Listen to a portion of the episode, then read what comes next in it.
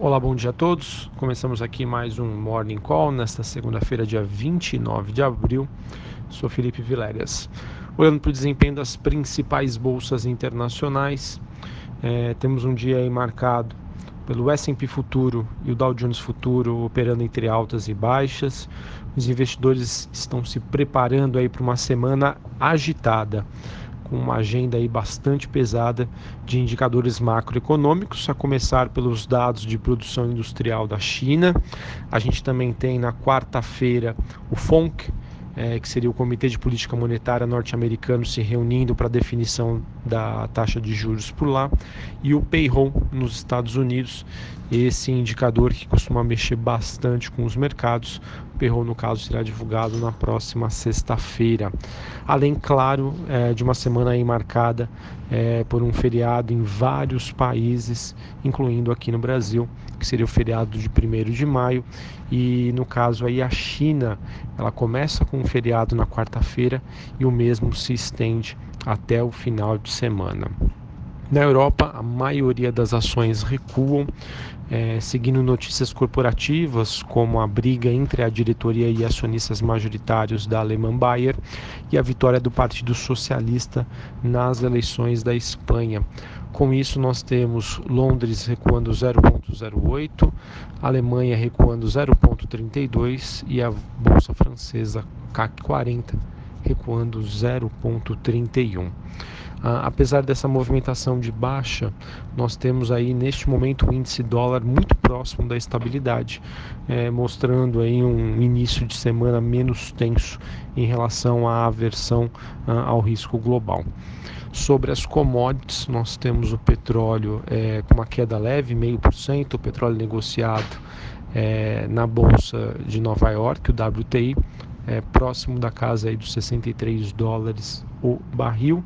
É, esse movimento persiste, ou seja, nós temos aí a quarta queda é, do dólar seguida após Donald Trump renovar a sua defesa de preços menores para a commodity. Em relação aos principais metais industriais, os mesmos também têm movimentação de baixa em Londres e o minério de ferro avança na China com a sinalização de uma baixa dos estoques nos portos chineses. Sobre a agenda do dia, às 8 horas da manhã, dados de inflação calculados pela FGV aqui no Brasil, além do tradicional pesquisa Focus, que é divulgado toda semana, é, toda segunda-feira pelo Banco Central, ele que reúne a média das expectativas dos principais economistas do país em relação à taxa de juros, dólar, câmbio, entre outros indicadores econômicos. Às duas e meia nós também temos resultado primário do governo central. Uh, e nos Estados Unidos, às nove e meia da manhã, dados de renda e gastos pessoais.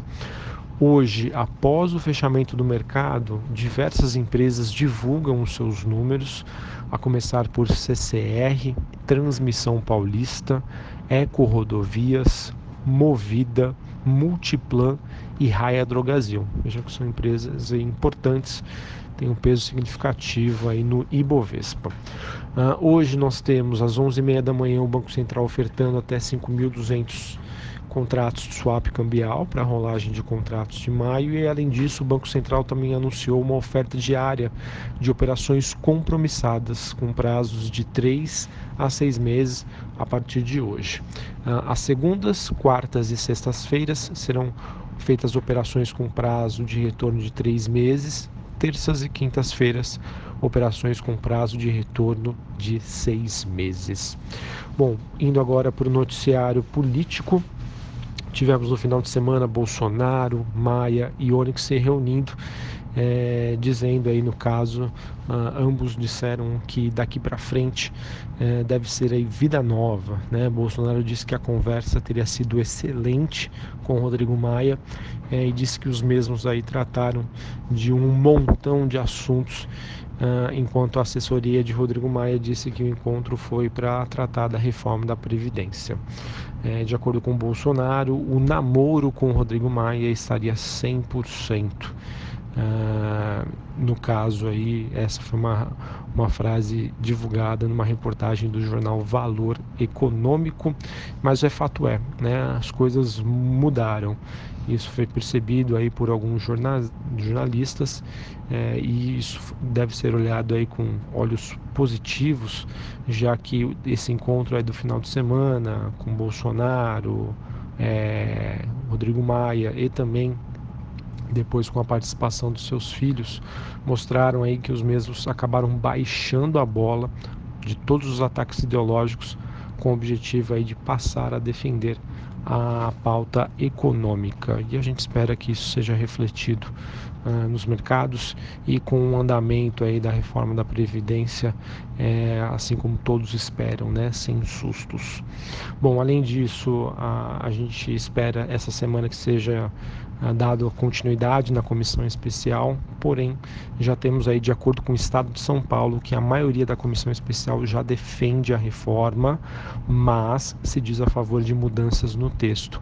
E essas mudanças no texto que podem aí trazer volatilidade para a bolsa. Então é isso que o investidor deve observar. Mudanças no texto que possam impactar na expectativa da economia gerada. Hoje o governo trabalha com uma expectativa de 1.2 trilhões e o mercado trabalha com uma expectativa de que a reforma, né, ao ser desidratada, economize entre 500 a 600 bilhões de reais. Qualquer alteração que faça com que essa estimativa hoje do mercado aumente vai significar com a bolsa subindo. Na ponta oposta, né, caso mudanças sejam feitas que, em que o mercado espere uma economia menor, devem trazer a bolsa para baixo. Uh, de acordo com, com o painel da Folha, nós temos aí que líderes do Centrão dizem que a reforma não deve tramitar no prazo do governo, mas no que é possível, isso o mercado já acredita. Tá? O governo trabalha uma possibilidade de reforma uh, no primeiro semestre, enquanto a maioria do mercado espera que ela aconteça somente no finalzinho do terceiro trimestre deste ano. Além disso, Rodrigo Maia também se posicionou dizendo que o governo estaria longe dos votos para aprovação da reforma, mostrando que o mercado já sabe que ainda muito o que se trabalhar e conquistar. Bom, para a gente finalizar aqui falando sobre eh, os destaques corporativos, tivemos a Ipera com um crescimento no lucro de 7,1% no primeiro trimestre. Paranapanema fechou o trimestre no prejuízo, porém com uma queda menor em 21% em comparação com o mesmo período do ano passado.